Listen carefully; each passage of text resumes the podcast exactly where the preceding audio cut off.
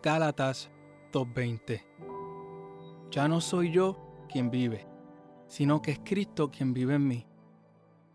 Y la vida que ahora vivo en el cuerpo, la vivo por mi fe en el Hijo de Dios, que me amó y se entregó a la muerte por mí. El contexto de este verso se basa en una carta que Pablo le escribe a los creyentes de Galacia. Galacia se encuentra en el área que hoy conocemos como Turquía, y en este tiempo las iglesias de esta zona estaban formadas por judíos que recién aceptaron el Evangelio de Jesucristo. Pablo específicamente escribe este versículo porque se enteró que los judíos recién creyentes estaban corrompiendo el Evangelio de Jesús. Estaban enseñando que la salvación era dada solo a quienes guardaban la ley de Moisés. Entonces Pablo les recalca que es Cristo quien vive en él, por medio de la fe, implicando que su salvación no está sujeta a la ley, sino a Jesús, quien lo amó tanto que murió por él. Esto me encanta. Él les enfatiza que la causa por la cual Cristo ahora vive en él es porque Cristo nos amó de tal forma que murió para que Él pudiera vivir en nosotros. Jesús nos da lo que la ley de Moisés nunca nos pudo dar, y eso es justificación de pecados. Fíjate cuán valioso es esto, que si hubiera podido haber alguna ley o alguna religión que pudiera salvar a los pecadores, Dios mismo nos las hubiera dado, pero no, nos envió a su Hijo a morir y ser el sacrificio supremo. No sé si esto te hace sentir algo, pero a mí me llena de alegría, me llena de fe y esperanza. O sea, mira lo que Jesús acepta a cambio de su vida. Le damos nuestra culpa de pecado y Él nos da su justicia. Le damos nuestra esclavitud al pecado y Él nos da su libertad sobre el pecado. Le damos nuestra derrota ante el pecado y Él nos da la victoria sobre el pecado le damos nuestro juicio por el pecado y Él nos da su salvación sobre el pecado.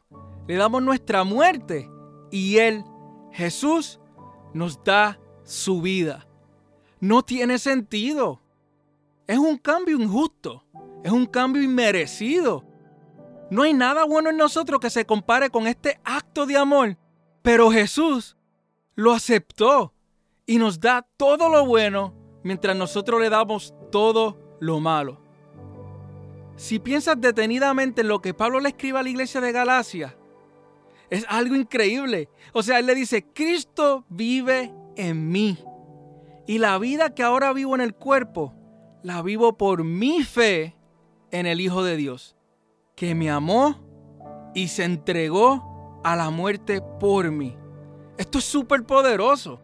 Imagínate si las personas que no conocen de Jesús escucharan esta verdad o que las personas que han escuchado de Jesús y viven apartados de Él entendieran esta verdad. Fuera algo épico, porque el resultado de abrazar el amor de Dios y dejar que Jesús viva en nosotros tiene un efecto eterno. Te invito a responder a este acto de amor, a este sacrificio, y tener en cuenta que Jesús lo dio todo, literalmente todo, para reemplazar nuestro lugar en la cruz con su vida y pagar nuestra culpa, nuestra penalidad de pecado con su vida. Te invito a no dejar pasar este acto de amor como un insignificante. Estas son las buenas noticias que todo el mundo debe escuchar. Esta es la esencia del Evangelio. Que hubo alguien que nos amó tanto que aceptó morir en una cruz humillado cargando nuestros pecados, nuestra penalidad para tener vida eterna. Padre, estamos tan agradecidos por tu gracia. Esta gracia que nos atrae a ti, esa gracia que nos hace conocerte cada día más y nos asegura una vida eterna junto a ti. Recuérdanos esta verdad todos los días, Padre. Queremos vivir dependiendo de ti y humildemente te decimos que estamos hambrientos de tu presencia. Prepara nuestros corazones y hazlos sensibles a tu voz, Padre, para llevar a cabo tu voluntad en nuestras vidas. Sabemos, Señor, que tu anhelo es que todo el mundo sepa de este Evangelio y que tu Hijo Jesús sea reflejado por medio de nosotros. Ayúdanos, Padre, a ser más como Él. No queremos terminar esta oración sin antes implorarte, Dios, misericordia de los que aún no te han escuchado o que te escucharon y viven lejos de ti. A lo mejor se encuentran en países que aún tu palabra no ha llegado o países donde el, cristianismo es perseguido o sencillamente que escucharon de ti pero decidieron no vivir en ti. Ten misericordia, Señor Jesús.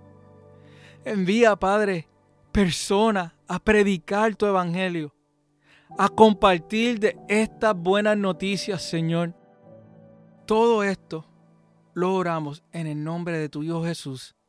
Amén.